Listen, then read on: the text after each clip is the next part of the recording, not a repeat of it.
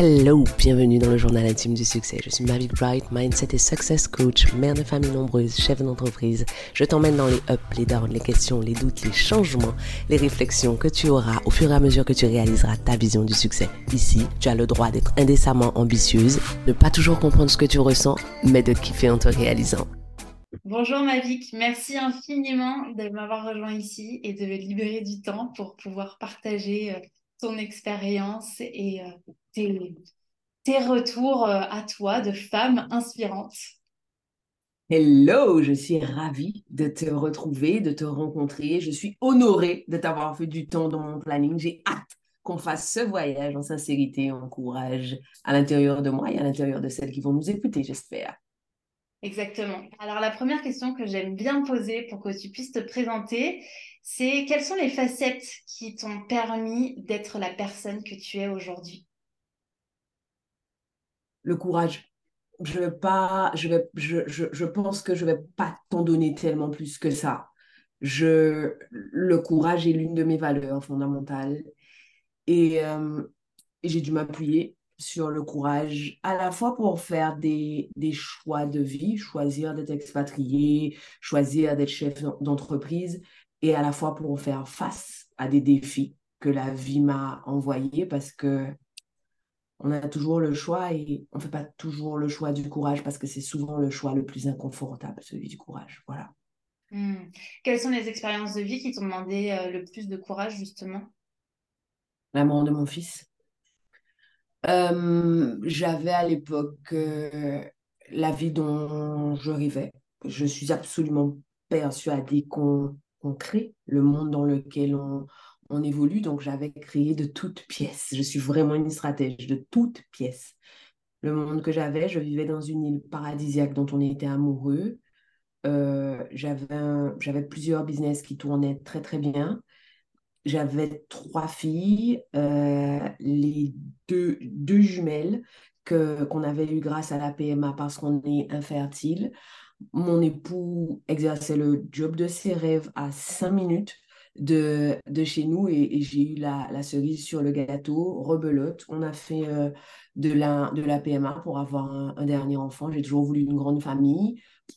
Ça a fonctionné tout de suite et j'ai eu la bénédiction suprême d'avoir mon, mon garçon avec qui j'avais une relation particulière. C'était le, le, le premier de mes enfants avec lequel je, je pouvais travailler jusqu'au bout. J'étais à l'époque designer, j'ai travaillé jusqu'au bout, j'ai presque accouché dans mon labo, bref.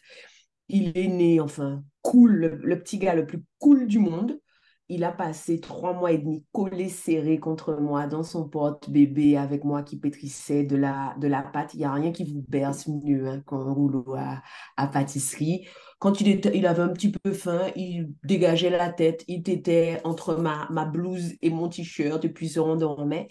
Et, euh, et un, un, soir, une nuit, j'ai été très en retard. Un samedi soir, j'ai été très en retard. Donc, je suis restée travailler. J'ai dansé toute la nuit dans mon labo.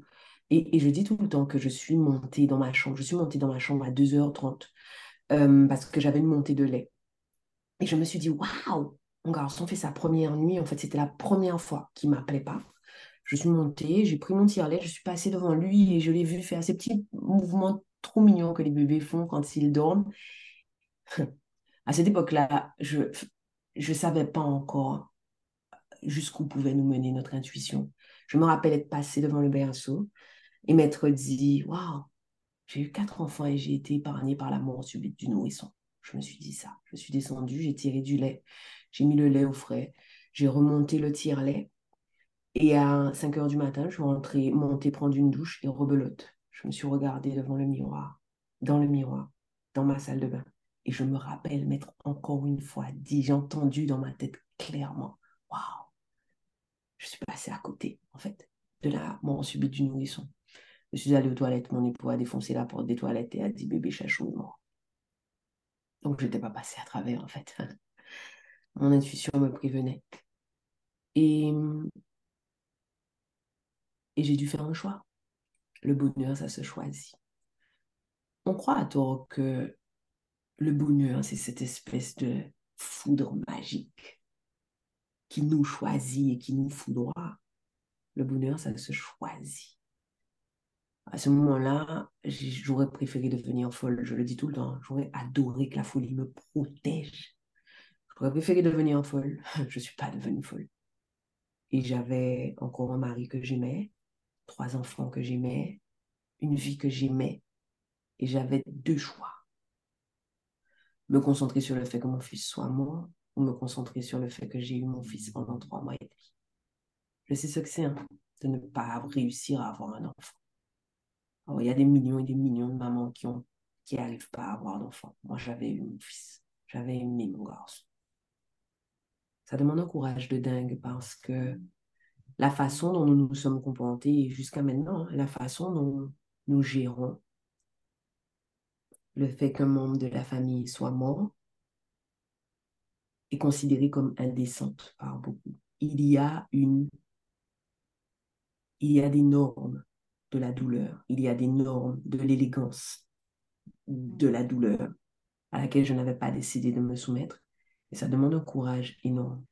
Ça demande un courage énorme de répondre aux attaques de femmes comme moi qui me disent hum, Tu regrettes pas trop d'avoir été en train de travailler pendant qu'il mourait Ça demande un courage énorme de rentrer dans des pièces et de savoir. On dit C'est celle qui a perdu le bébé. Mais le bonheur, ça se choisit avec insolence. J'adore cette phrase.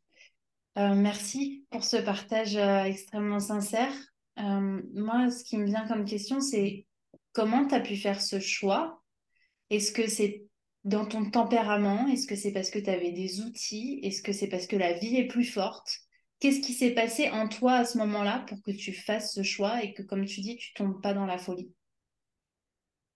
Aujourd'hui, avec le recul, je suis persuadée qu'il y a une partie qui est liée à mon tempérament je, je, je, me... Il y a... On, comment on dit en, anglais, on dit connect the dot. On remet les pièces du puzzle ensemble a posteriori. Et aujourd'hui, sept ans après, je me rappelle que j'ai toujours dit, moi, je suis génétiquement programmée pour le bonheur, en fait. Mais j'ai toujours dit ça j'étais, enfin, mes amis de, de, de, de, prépa ou du lycée peuvent dire que j'ai toujours dit ça. Donc, il y a, y a, quelque chose qui relève vraiment de la programmation. Et c'est là qu'on voit à quel point ce qu'on dit, ce qu'on pense façonne notre quotidien et notre vie. J'ai toujours été l'ami un peu bohème qui dit mais non, moi je suis fait pour un succès indécent, je suis fait, faite pour être le boss, je suis faite pour être heureuse, je suis faite pour du très très beau. Et en fait, à ce moment-là, hein, tout prend son sens. Parce que si je m'étais toujours dit je suis Calimero, je ne suis pas sûre que les choses se seraient enchaînées comme ça. Ça, c'est la première des choses. La deuxième des choses, euh, qui a l'air un peu wou-wou, mais qui relève vraiment de ma façon de penser. Tu sais quoi? J'ai toujours été persuadée que j'étais la chouchoute de Dieu. J'ai toujours été persuadée. J'étais triste pour les autres parce que je me suis toujours dit, les gens pensent qu'ils l'aiment de façon homogène. Je suis désolée pour eux. En fait, c'est moi sa chouchoute, tu vois. C'est moi, il m'a choisi. Et tu vois, quand c'est ce que tu penses, au moment où les gens m'emmerdaient, parce que ça m'a vraiment emmerdé jusqu'à aujourd'hui, enfin, je me dis de quoi les gens me parlent, on m'a beaucoup dit, non, mais ça va aller, maintenant c'est un ange. Moi, j'ai pas signé pour un ange, Joey. J'ai signé pour un petit garçon. Moi, je sais comment on est la maman d'un petit garçon. C'est difficile d'être la maman d'un ange. J'apprends tous les jours. C'est nul d'être là. Moi, je voulais un petit garçon. Mais je suis tellement perclue de la conviction qu'il m'aime comme un fou que je me suis dit, quel cadeau merdique, mais c'est qu'il y a quelque chose en fait pour moi. Et aujourd'hui, avec le recul, je suis convaincue. Mon garçon est venu me montrer quel genre de coach je suis. Mon garçon est venu me montrer que je pratique ce que je prêche en fait. Et la troisième chose, je sais que j'avais dit, et je sais que j'avais dit deux. La troisième chose, c'est que je suis passionnée de développement personnel depuis longtemps. Je crois que j'avais 15 ans quand j'ai lu mon premier livre et que probablement toutes ces lectures, tous ces outils que j'ai intégrés depuis tout ce temps m'ont servi à faire des choix. Après cette épreuve-là, quel choix t'as fait justement pour euh, vivre pleinement? Alors, le premier choix que j'ai fait, et c'est pour ça que je, dis que le, courage est, est, vraiment une constante dans ma vie. Le premier choix que j'ai fait et qui a jusqu'à présent du mal à passer, c'est que j'ai travaillé, j'ai continué à travailler. J'étais cake designer, j'avais un business qui fonctionnait et euh, on ignore tout, tout, toute la charge émotionnelle qu'il y a dans un gâteau de mariage. C'est fou. Il faut avoir été cake designer et avoir accompagné des mariés pour savoir tout ce que cristallise le gâteau. Et euh, ben, euh, mon garçon et moi, dans la nuit du samedi au dimanche, l'intégralité de mes commandes du dimanche ont été livrées. On s'est organisé, mon époux et moi. J'ai travaillé la semaine suivante. J'ai annulé deux commandes parce que physiquement j'étais fatiguée, parce que j'allaitais mon fils, j'ai allaité tous mes enfants et on m'avait expliqué tout un truc. Tu sais, pour ne pas souffrir du fait qu'il ne t'aide plus, il fallait que je tire le lait une fois sur deux. Mais c'était morbide, j'allais faire quoi de ce lait? Donc, j'ai laissé monter le lait. Et, et, au bout d'un moment, je savais plus lever les bras. Physiquement, je n'étais pas capable, en fait, de pétrir la pâte à sucre. Donc, j'en ai annulé deux. Et j'ai continué à travailler. Mes enfants continuent à aller à, à l'école, à la garderie. Mon époux a continué à travailler. La première, le premier choix qu'on a fait, c'est de maintenir la normalité. On a tendance, quand on a une épreuve, à se recroqueviller et à nier notre routine. L'être humain est un être d'habitude. Pourquoi l'être humain est un être d'habitude? Pour deux raisons. La première des raisons, c'est que l'habitude nous protège et nous rassure. En fait, l'habitude, les habitudes constituent le cadre à l'intérieur duquel nous sommes en sécurité. La deuxième des choses est que quand on vit quelque chose de douloureux ou quelque chose de différent, même quelque chose d'heureux, mais quelque chose de différent, en fait, ça nous demande une énergie de dingue de faire face à la différence et à la nouveauté. Si on quitte ou on délaisse sa routine, ça veut dire qu'on va aller puiser dans notre volonté pour prendre de nouvelles décisions. Toute cette énergie que tu vas consacrer à prendre des décisions que d'habitude tu ne prends pas, c'est de l'énergie que tu ne pourras pas consacrer au fait de gérer cette chose nouvelle. Le premier choix, qu'on a fait à ce moment-là, c'était de maintenir la, la normalité. Et puis, euh, juste après, ça m'a mis un peu de temps, j'ai mis du temps à assumer ce qui se passait. Juste après, j'ai compris que mon garçon était mort avec la magie des gâteaux. J'ai vraiment aimé de toutes mes forces, de tout mon cœur faire des gâteaux. C'est vraiment... Euh, et j'aimais l'odeur de la pâte à sucre. J'aimais dans mon labo, j'aimais dans ma tenue, j'aimais aller livrer les gens. au bout d'un moment, les dames me parlaient du thème de leur mariage. Et il y a toujours ce moment où la mariée annonce le thème de son mariage, sourit et guette dans ton regard la réaction que tu auras en découvrant le thème qui est, 9 fois sur 10, le thème à la mode du moment. Et il n'y avait pas de monde dans mon cœur. J'ai coutume de me décrire comme une petite fille. J'aime le kiff des petites filles, j'aime sauter, j'aime, tu vois, l'espèce de truc qui te coupe le souffle, en fait, de la passion. Et je me suis dit, c'est fini. Euh, et il va falloir que j'arrête et, et, je vais vendre. On ne vend pas un business qui tourne, qui fonctionne. J'ai vendu un business qui tourne et qui fonctionne. Deuxièmement, c'est une hérésie marketing que de vouloir vendre une marque personnelle. Tout le monde m'a dit, on va pas te l'acheter, c'est pas possible. J'ai vendu. Et le troisième choix que j'ai fait à ce moment-là, c'était celui d'assumer, d'accompagner les femmes différemment. Quand j'ai commencé, quand je suis devenue coach, j'étais juste une coach par intuition en fait. Je savais juste, j'ignorais en fait ce, ce qui faisait que je savais ce qu'il fallait faire, comment il fallait faire, que je savais quelles questions il fallait te poser. Et on vient d'un univers très français où il faut des diplômes, etc. C'est pas facile d'arriver, de dire je fais ça et non, j'ai pas de diplôme et fous-moi la paix si ça te convient pas. Euh, j'ai fait et nous voilà tant d'années après. Et, et, je crois que j'ai eu un petit moment de crispation. Je ne sais pas ce qui s'est passé dans ma tête. Je me suis dit, oh, il me faut une certification. Je suis allée lâcher hacher, mais j'ai rien appris en fait. C'est moi qui ai appris aux gens des choses que j'avais déjà mis en place dans, dans ma pratique. Voilà. En fait, il y a cette notion d'aller toujours à contre-courant, mais parce que tu t'écoutes vraiment, profondément. Je m'écoute, c'est marrant ce que tu dis, c'est fou. Mon challenge des deux dernières années a été de faire plus de place à mon intuition.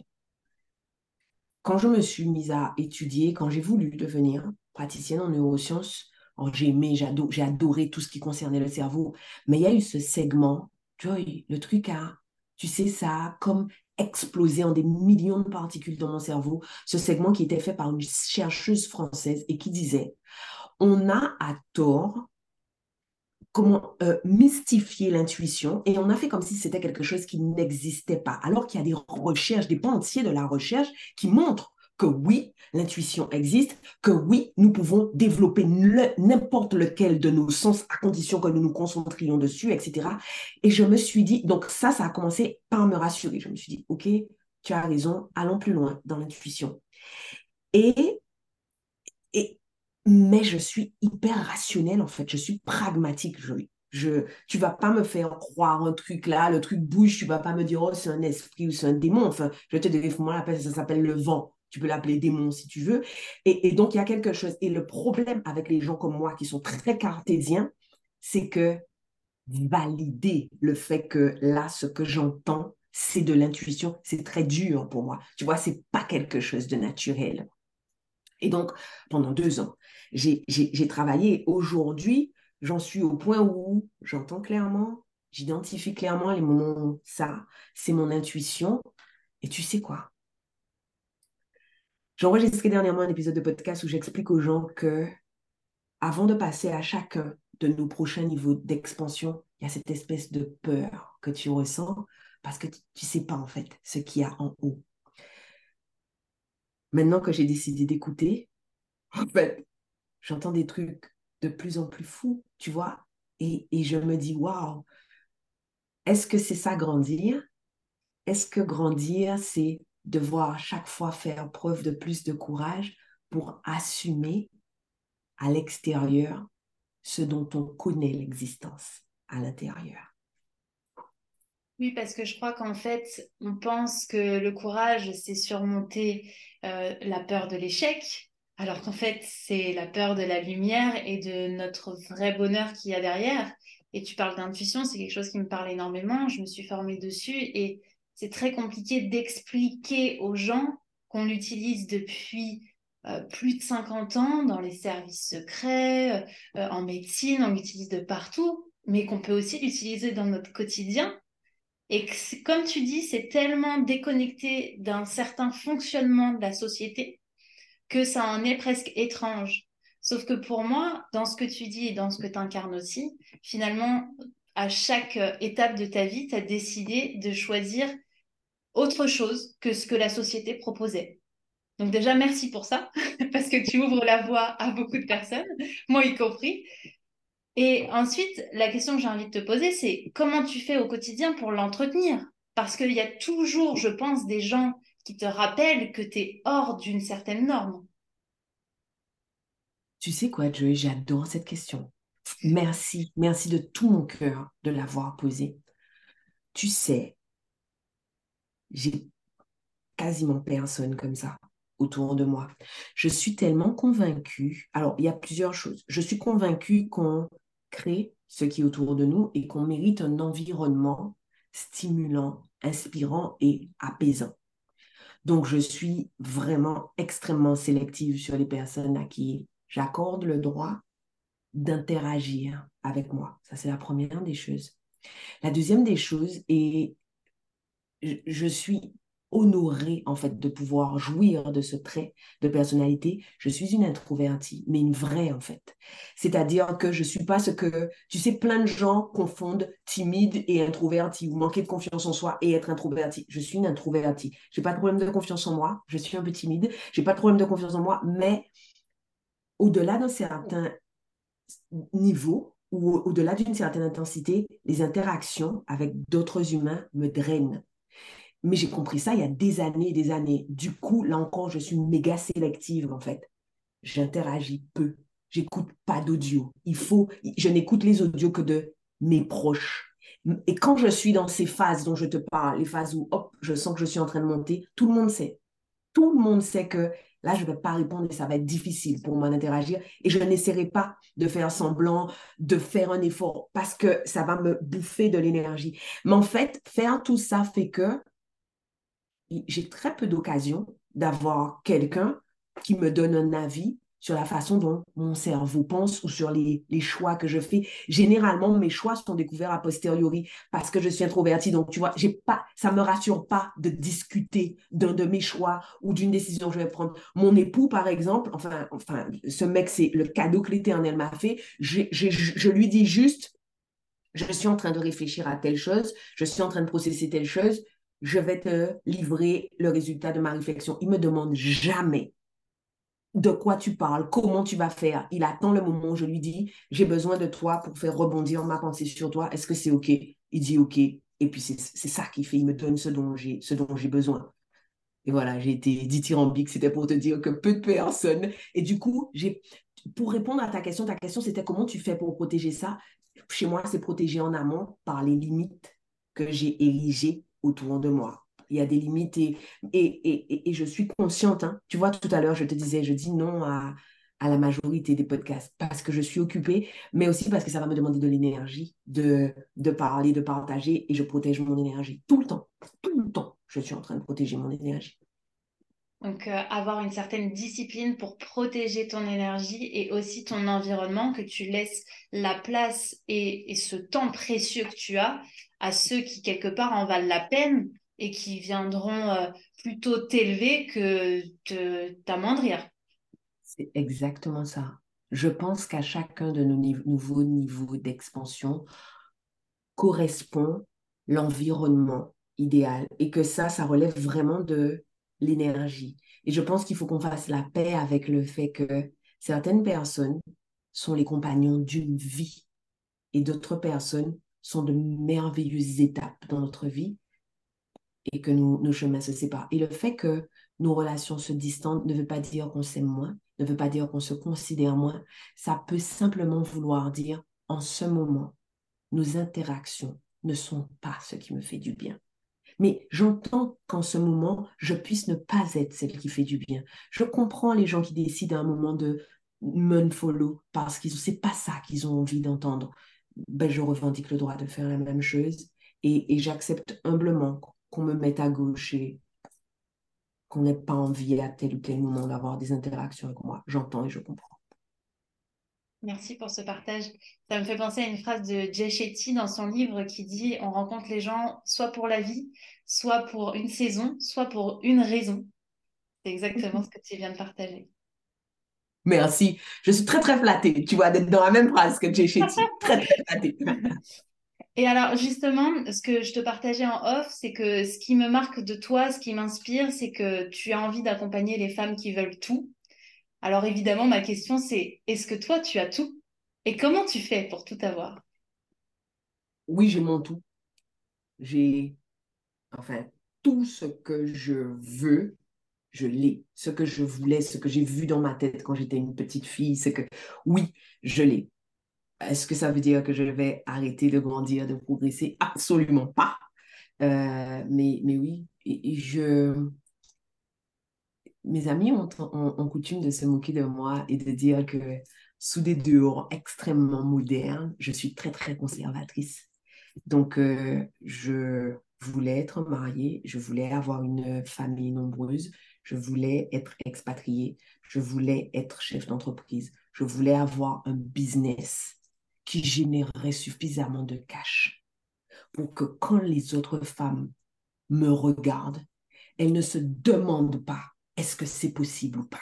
Je voulais, dans ma tête, c'était clair. Et pourtant, j'ai fait faillite. Je ne suis pas en train de dire que le chemin est simple, le chemin est linéaire. Mais je voulais que les femmes se disent, si une petite dame lambda qui vient de, de sous un qui était pied nu ciel, elle peut faire ça. C'est que tout est possible pour moi. Je voulais aussi avoir la possibilité de transmettre mon message sans me soumettre à un cadre. Et c'est pour ça que j'ai arrêté de faire la formation. Moi, j'ai pas envie qu'on me dise ce que je peux dire aux gens. C'est moi qui décide ce que je dis. Et, et, et, et je voulais cette maison-là, Et je voulais cette hauteur de plafond-là. C'est ça que je voulais. Donc, enfin, moi, j'ai ce que je voulais. Et, et, j'ai été tellement précise dans ce que je voulais, tu sais quoi, que quand j'étais petite, je disais à ma maman, maman, moi, quand je serai grande, je vais porter des diamants et je vais me marier avec un Martiniquais parce que c'est le plus bel accent du monde après l'accent haïtien. Alors, j'ai divorcé de mon premier époux, mais il était Martiniquais et il avait l'accent. Donc, tu as coché. j'ai coché, je te dis. Je... Alors, comment je, je, euh, je, je, ce dont je m'aperçois, tu sais, c'est que euh, quand je dis aux gens, j'accompagne les femmes qui veulent tout, la première réponse est on ne peut pas tout avoir. Et ma question, c'est tout, c'est quoi? Et tout le problème est là. La plupart des gens ne savent pas ce que signifie tout pour eux. Tu as vu, quand tu m'as dit, est-ce que tu as tout Je t'ai dit, j'ai mon tout. Il y a des choses que j'ai pas, mais ce que j'ai pas, j'en ai rien à foutre en fait. Je, enfin, ça m'intéresse pas. Si je veux un truc, je vais aller le chercher. Je l'aurai ou je l'aurai pas, mais je vais aller de toutes mes forces le, le chercher.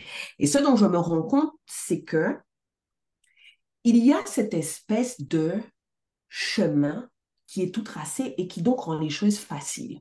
Tu nais, si tout se passe bien, tes parents t'aiment comme des dingues. Et puis après, tu vas à l'école. Et puis après, ben, il faut que tu aies de bonnes notes. Puis après, ben, tu gradues, tu fais des, des études, tu cherches un boulot, tu rencontres quelqu'un, tu achètes ton premier bien, tu fais ton premier enfant.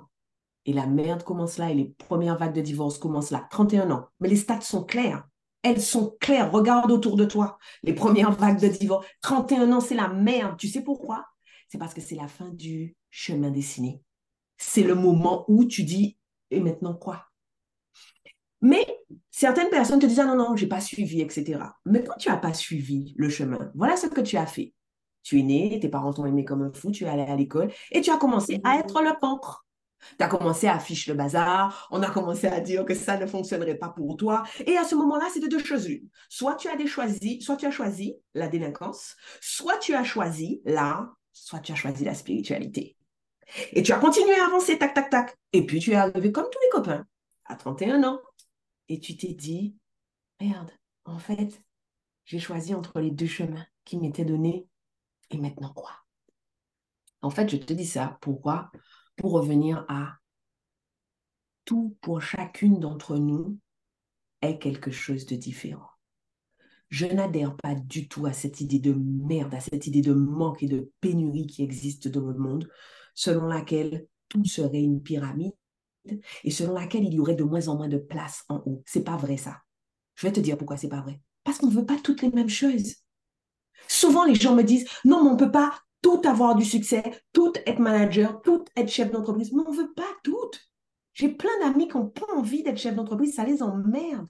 Non, on ne peut pas toutes être mère de famille nombreuse, on ne peut pas toutes être mère. Il y a plein de femmes qui ne veulent pas ça. Mais et, et, quand tu te mets à accepter l'idée selon laquelle, dans la mesure où ce que nous voulons les unes et les autres, ou les uns et les autres, est différent et propre à chacun, il n'y a pas de pyramide. Il faut qu'on arrête. Cette idée de la pyramide, c'est ce qui nous empêche d'être courageuse et d'aller chercher ce qu'il y a au-delà parce qu'on a l'impression qu'il y a moins de place. De quoi tu parles? Va chercher, on va faire la place. Allons, on va faire la place. Et justement, dans cette idée de pyramide, on a souvent tendance à croire qu'il faut prioriser. Donc peut-être la vie de famille, peut-être le travail, peut-être la santé. Et du coup, s'il y en a un qui va bien, bah, du coup, euh, les autres, c'est pas trop grave si c'est bancal. Mais je pense que dans ta vie, donc tu vas me confirmer ou pas, les uns et les autres renforcent. C'est un cercle vertueux. Ah, c'est exactement ça. Alors, je pense qu'il y a encore une fois, toutes les idées à la mode, au départ, ça part d'une super bonne intention et quand l'idée devient mainstream, ça devient le bazar. L'idée de l'équilibre vie privée, vie professionnelle, ça fout la merde en fait dans la tête des femmes. Bizarrement, c'est pas une question que les hommes se posent beaucoup. C'est bizarre ça quand même. En fait, ça fiche le bazar parce que ça promeut l'idée selon laquelle il faudrait en permanence que tu accordes le même temps, la même énergie aux deux. Je suis désolée, c'est pas possible ça. Moi, je suis chef d'entreprise. Je sais qu'il y a des moments où mon business a sur besoin de moi. Ben, ne faut pas avoir fait pour savoir que si je suis là dans mon bureau, je suis pas dans ma cuisine en train de faire des gâteaux. Point barre. Et il y a d'autres moments où je suis roulée en boule, sous la couette, en train de faire des câlins avec mes enfants ou en train de dire à mes enfants, maman a besoin de vous. J'ai besoin de collaboration. S'il vous plaît, mettez-vous autour de moi. Ça, c'est la première des choses.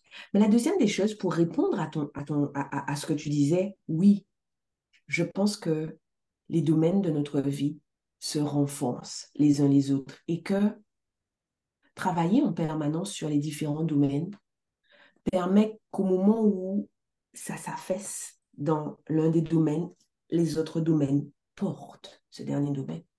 Je vais te donner un exemple. Euh, en période, je, pratique une activité physique régulière, je fais attention à moi, je, fais très attention à moi pour plein de raisons, parce que j'aime me belle et parce que ça me fait du bien, en fait. Eh bien, être chef d'entreprise, parfois, ça a des challenges que j'avais pas prévus. C'est parce que je prends cette douche glacée le matin. C'est parce que j'ai ce vélo elliptique sous mon bureau c'est parce que je fais de la corde à sauter ou du cerceau que au moment où c'est dur, je suis quand même capable d'être droite devant mon bureau. Au moment où mon cerveau dit, mon corps dit, on a encore la pêche, nous on continue. Mais des exemples comme ça, je peux t'en donner 50 000 en fait.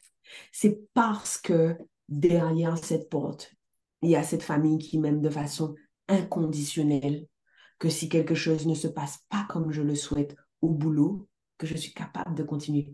Parce que de toutes les façons, à un moment ou à un autre, je vais ouvrir la porte et l'amour sera là. Derrière la porte, il sera là. Merci pour ce partage et ces rappels. Est-ce que justement, au cours de ces challenges que tu as pu rencontrer, qu'ils soient professionnels ou personnels, il y a des, euh, des mensonges que tu t'es racontés? Oui, alors, je vais essayer d'en retrouver. Je, t'ai répondu oui, parce que c'est comme ça que le cerveau humain fonctionne et parce que le job de notre cerveau reptilien, on peut l'appeler cerveau reptilien, on peut l'appeler instinct de survie, on peut l'appeler ego, tout ça est au même endroit à l'arrière de notre cerveau. Son job, c'est nous maintenir en vie. Et comment il fait ça? En nous éloignant du danger. Tout ce qui est nouveau est considéré comme étant le danger. Et donc, qu'est-ce qu'il fait? C'est qu'il diabolise la nouveauté. Toutes les petites phrases du genre c'est pas raisonnable, je vais pas y arriver, c'est pas possible, personne ne l'a jamais fait. Et puis des petites phrases mesquines et vicieuses du genre euh, mais est-ce que j'aurai quand même du temps pour mes enfants et est-ce que ma famille ne va pas m'en vouloir? Ces petites choses-là, en fait, ce sont des mensonges qu'on se raconte. Bien sûr, parfois ça m'est arrivé de me dire ça, parfois ça m'est arrivé de me retrouver à pleurer et à me dire est-ce que j'ai raison de faire ce choix-là? Mais ce que je dis aux femmes que je coach, c'est le coït interrompu, ça n'a jamais été une méthode de contraception efficace. Hein. Il y a plein de bébés coït interrompus, donc il faut qu'on arrête ce truc-là. Mon idée, c'est ce qu'on vit tout aujourd'hui, c'est notre pire des scénarios. Parce qu'en fait, on sait créer ce qui nous a emmenés là où on est. Quoi qu'il advienne, quel que soit ce qui se passe, en fait, on sait revenir là. Ce qui veut dire que tout ce qu'on ne connaît pas est en haut. Quelle que soit la magnificence de ce qu'on vit, ça veut dire que ça, c'est le pire des cas. On peut aller encore en haut. Ça veut dire quoi? Ça veut dire que plutôt que de se soumettre à ces mensonges, à ces histoires, on peut aller chercher, voir si ça nous convient. Et si ça ne nous convient pas, on revient là. C'est juste une exploration, en fait. C'est juste ça. Mhm. Et dans les choses que tu as explorées, il y a entre autres euh, remplir le palais des congrès. C'est quand même pas rien. On parlait justement tout à l'heure d'avoir peur de cette lumière. Comment tu fais pour euh, viser toujours plus haut et te dire que ce que tu as accompli là, c'est entre guillemets pas encore suffisant? Tu sais quoi? C'est l'inverse. C'est parce que c'est suffisant que je peux aller chercher plus loin, en fait. C'est parce que ma valeur ne dépend pas du palais des congrès ou du nombre de livres que j'ai vendus ou du nombre de personnes que j'ai dans, dans mes programmes. En fait, c'est parce que ma valeur ne dépend pas de ça que je ne suis pas en train de laisser mon ego essayer de la protéger. À partir du moment où j'attache ma valeur à des choses que j'ai accomplies, j'ai peur de tester autre chose parce que j'ai peur que si j'échoue, mon image ou ma valeur n'en souffre. À partir du moment où je suis convaincue qu'intrinsèquement j'ai de la valeur, quatre mois, ça suffit en fait. J'ai rien besoin de faire, juste être suffit. Finalement, je n'ai absolument rien à perdre à essayer. Tu sais, cette espèce de petite phrase qui, dans notre tête, dit par exemple, mais qu'est-ce que les autres vont penser, mais qu'est-ce que les autres vont dire? En fait, je, je crois, Joey, que la dernière fois que j'ai entendu cette phrase, je, je pense que c'était il y a 15 ans, j'entends pas. Je, c'est vraiment une phrase que mon cerveau ne formule pas un, parce que les gens, ils sont pas en train de penser à moi, ils sont foutent de moi, les gens, ils pensent à eux.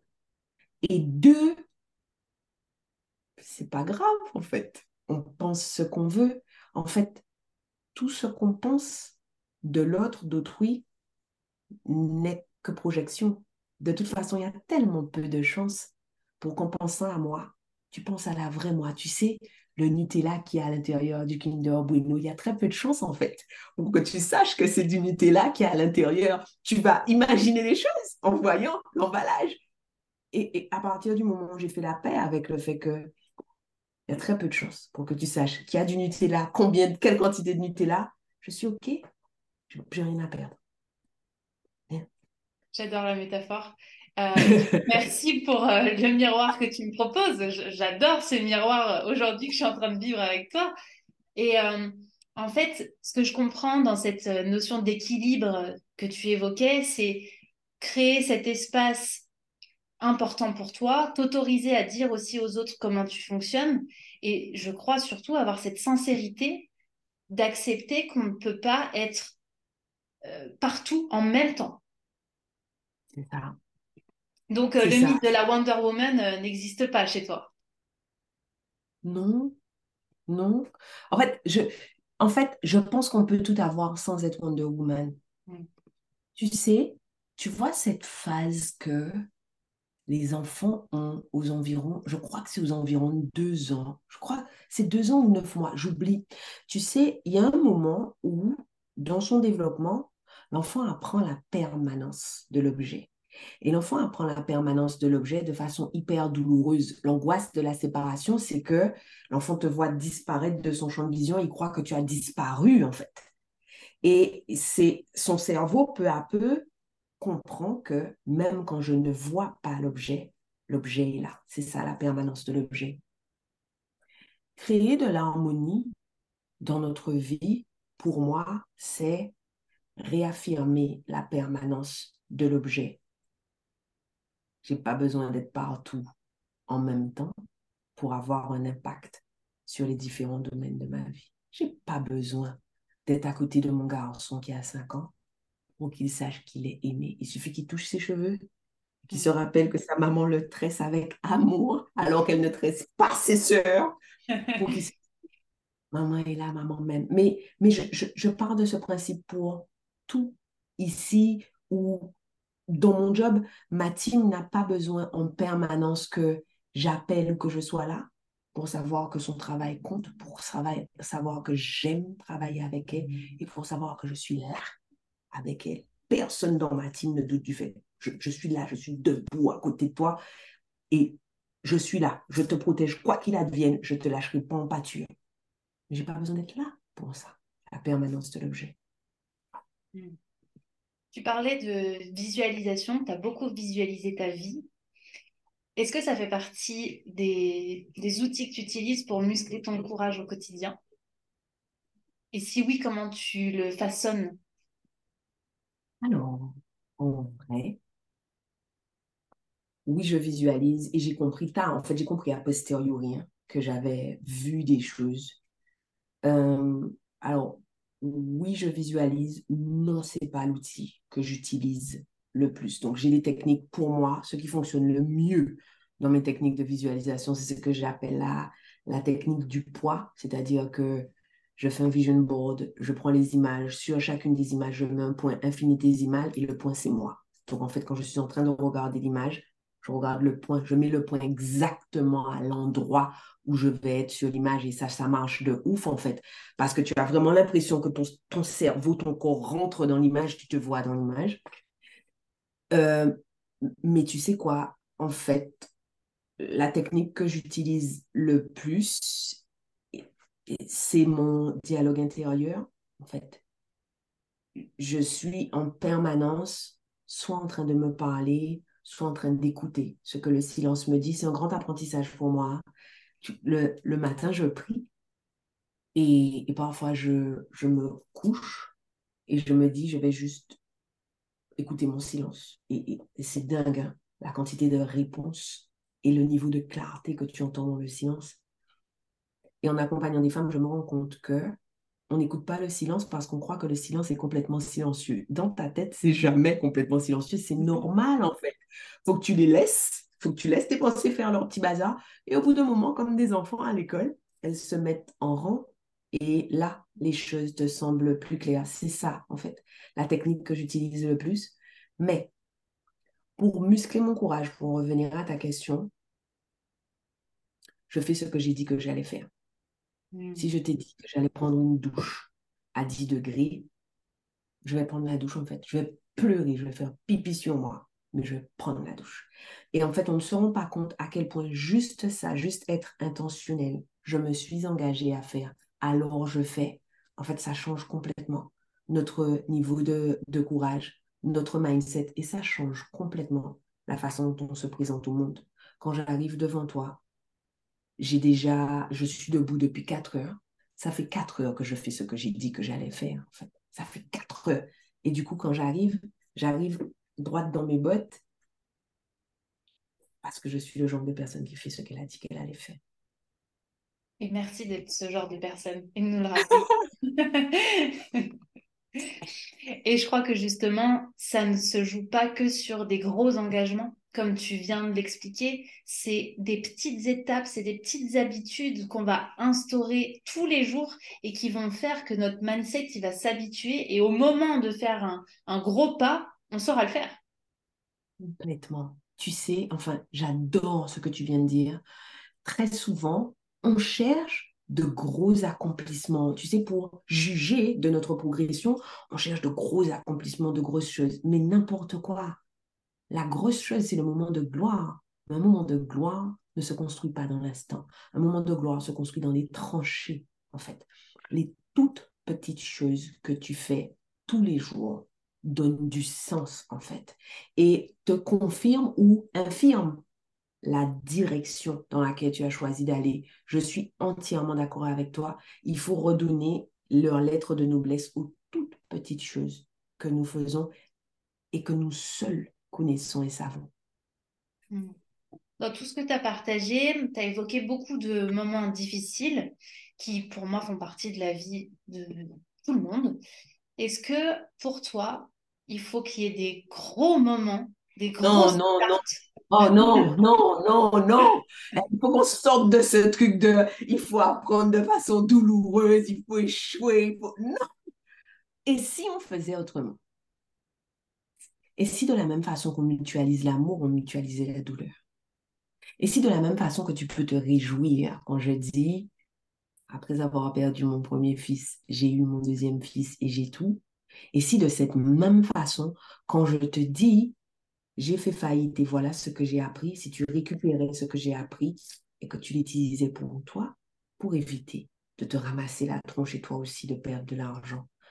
En fait, il y a toujours cette espèce de petite voix de notre ego qui nous fait nous dire que nous seuls vivons telle chose ou nous seuls pouvons comprendre telle chose. C'est pas vrai. Hein. Oui, le nœud qui y a autour du cadeau, le nœud autour de, de l'emballage est différent, mais on a de grandes catégories de problèmes ou de situations ou de circonstances. Et à partir du moment où on, a, on est sorti de notre ego et où on se dit, il n'y a que le nœud qui change, je suis capable de tirer des enseignements de ce que tu as appris. Je n'ai pas besoin de me casser la, la figure toute seule. J'ai compris. Ça n'a rien à voir avec le fait que je sois unique ou pas. Ça a à voir avec le fait que nous soyons le genre humain et qu'il y a des comportements qui sont récurrents et qu'on sait que certains comportements mènent à certaines situations. Donc, une fois que je sais ça, non, non, non, faut qu'on arrête tous d'aller chercher nos, nos moments down où on est sous le caniveau pour apprendre. Non, apprenons les uns des autres.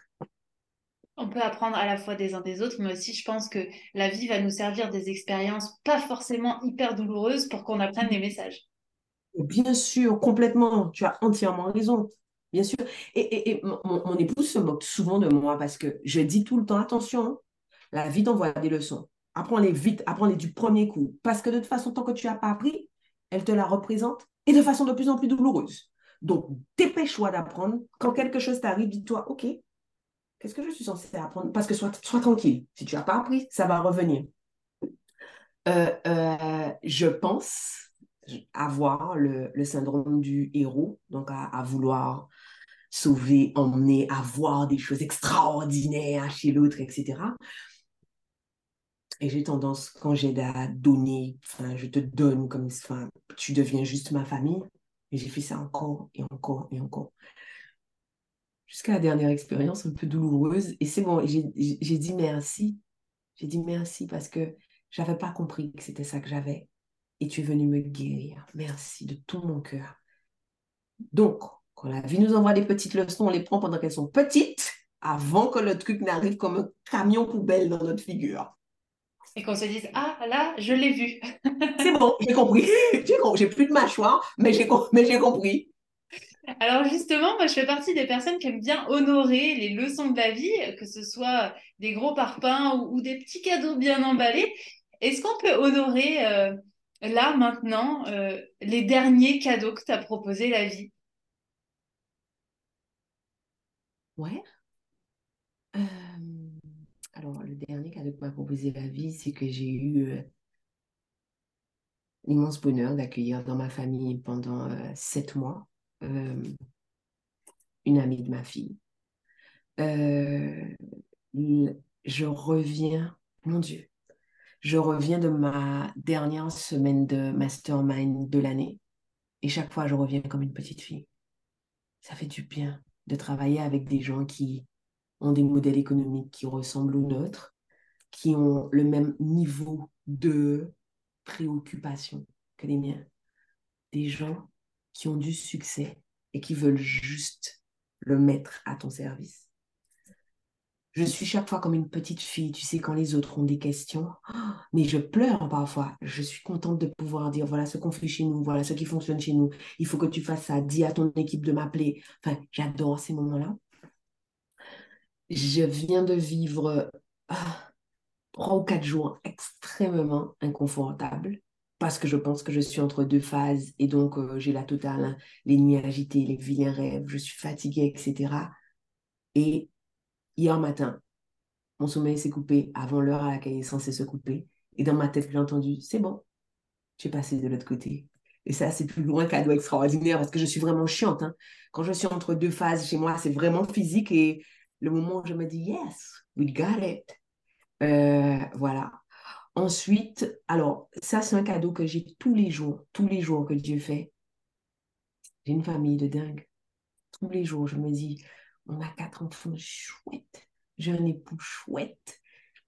Je vis une vie chouette. Et ça, c'est un cadeau que j'ai tous les jours que Dieu fait. Et voilà, mais je pourrais te faire la liste. Je pourrais, ça pourrait durer deux jours hein, si je j'égrinais tous les cadeaux. J'adore parce que ça vient vraiment toucher notre humanité et je pense que ça viendra percuter ceux qui nous écoutent aussi de se dire que en fait tout peut être un cadeau et comme tu dis on pourrait faire euh, un livre de tout ça sauf qu'on a souvent tendance à l'oublier. Bien sûr, Ouais, ah, je suis contente que tu m'aies donné l'opportunité de, de rappeler ça à ton audience. Ouais, tout est, tout est un cadeau. Tu sais quoi? J'ai 44 ans, j'ai 44 ans cette année. Et mon époux et moi, on attend toujours le miracle, le bébé couette qu'on aurait tout seul. Ce matin, je me suis réveillée, j'avais mes règles. Je dis à une de mes filles, non mais franchement, j'ai clairement 4 ans. Et je suis encore surprise. Bon, pour mes règles, elles se moquent toutes de, de moi. Et, euh, et tu sais quoi? Comme à chaque fois que j'ai mes règles, je me dis, ça veut dire qu'on commence un nouveau cycle et que j'aurai peut-être une opportunité d'avoir le miracle. On peut célébrer tout. Oui, et puis tu le vois du bon côté. Tu décides de le prendre avec euh, vraiment euh, quelque chose d'optimisme et, d'optimiste et pas l'inverse. Complètement, ça pourrait. Euh, ma mère n'arrête pas de me dire, chérie, tu sais que, enfin, le temps, ça va dans ce sens-là, pas dans celui-là. Tu sais que. Je dis, ouais, je sais, peut-être que le miracle va arriver quand j'aurai 48 ans, et peut-être qu'il n'arrivera pas. Mais tu sais quoi, Joey? Ça me fait plaisir de l'attendre. On est content, en fait, de se dire, comme des ados, oh, ça pourrait marcher. Il y a fait de chance pour que ça marche. On n'a jamais réussi. Mais c'est pas, c'est pas grave. Ça pourrait arriver. Et, juste, tu vois, la perspective du oh, ça pourrait arriver, on pourrait avoir un, dernier bébé, c'est bon. Enfin, bon, je n'ai pas besoin de plus que ça pour être heureuse. Juste la joie que ça génère, en fait. Oui, oui. Alors, peut-être que je ne dirais pas ça si j'en avais pas. Peut-être que je ferais moins ma maline si j'en avais pas du tout, parce que je sais ce que ce que c'est, mais. Mais là, ça serait la cerise sur le gâteau, en fait. The cherry on the cake, la bénédiction. Ouais. Le cadeau de, de la personne qui est chouchoutée, en fait. je t'ai dit, je t'ai expliqué la situation. C'est ça.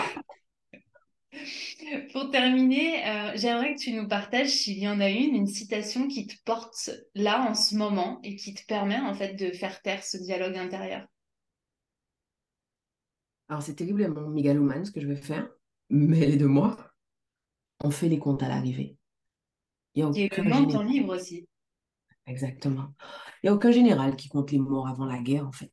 On va, on va sur le champ de bataille, on se bat et après on compte. Enfin, c'est quoi ce truc avant même que tu aies livré la bataille? Tu vois, j'en reviens à mon histoire de coït interrompu. Avant même que tu aies livré la bataille, tu es déjà en train de compter les plumes que tu as perdues. Allons, et les comptes, on les fait après. Génial. Est-ce que tu peux nous partager, avant qu'on termine, où est-ce qu'on peut te retrouver? Comment on peut avancer avec toi? Quelles sont les actualités du moment? Alors, où est-ce qu'on peut me retrouver? Sur mon Instagram ou alors sur mon podcast, qui est ma petite cabane cachée où euh, je partage mes, insights sur le, sur le succès. Donc, sur mon Instagram, Mavic Bright, sur mon, mon podcast, Journal intime du, du succès, mais je suis aussi sur YouTube, sur Pinterest, sur, euh, sur TikTok. Il y a un autre endroit où on peut me retrouver et partager plus avec moi c'est mon blog qui est sur mon, site mavicdrive.com. Vous allez voir, on fait des articles de, de dingue. Génial, merci pour toutes ces propositions et merci encore une fois infiniment euh, d'avoir répondu présente. Merci beaucoup, merci pour la qualité de tes questions. J'aime pas l'exercice des interviews parce que je trouve souvent que les questions font chier, qu'on me demande de me présenter, ça m'emmerde et ça a vraiment été un bonheur de partager ce temps avec toi. Merci du plus profond de mon cœur. Merci. J'y crois pas, c'est déjà terminé, on se laisse là. Merci de m'avoir accordé votre temps. Pensez à vous abonner à ce podcast et à me laisser une revue. Et au cas où vous vous demanderiez quel intérêt vous auriez à vous abonner à ce podcast et à laisser une revue, en plus du fait que vous seriez toujours notifié de l'arrivée de nouveaux épisodes, si vous vous abonnez, ce podcast aura de plus en plus de succès. Et s'il a de plus en plus de succès, ce que les ambitieuses comme vous et moi pensons sera de plus en plus répandu. Et si c'est de plus en plus répandu, on va créer un monde de femme puissance. Ah, rêvons ensemble d'un monde dans lequel le succès des femmes est normalisé. Un monde dans lequel aucune ne prend ombrage de la puissance de l'autre. Voilà à quoi ça servirait que vous vous abonniez et que vous laissiez une revue. Je serai contente de vous voir sur mon Instagram. D'ici là, à bientôt au prochain épisode.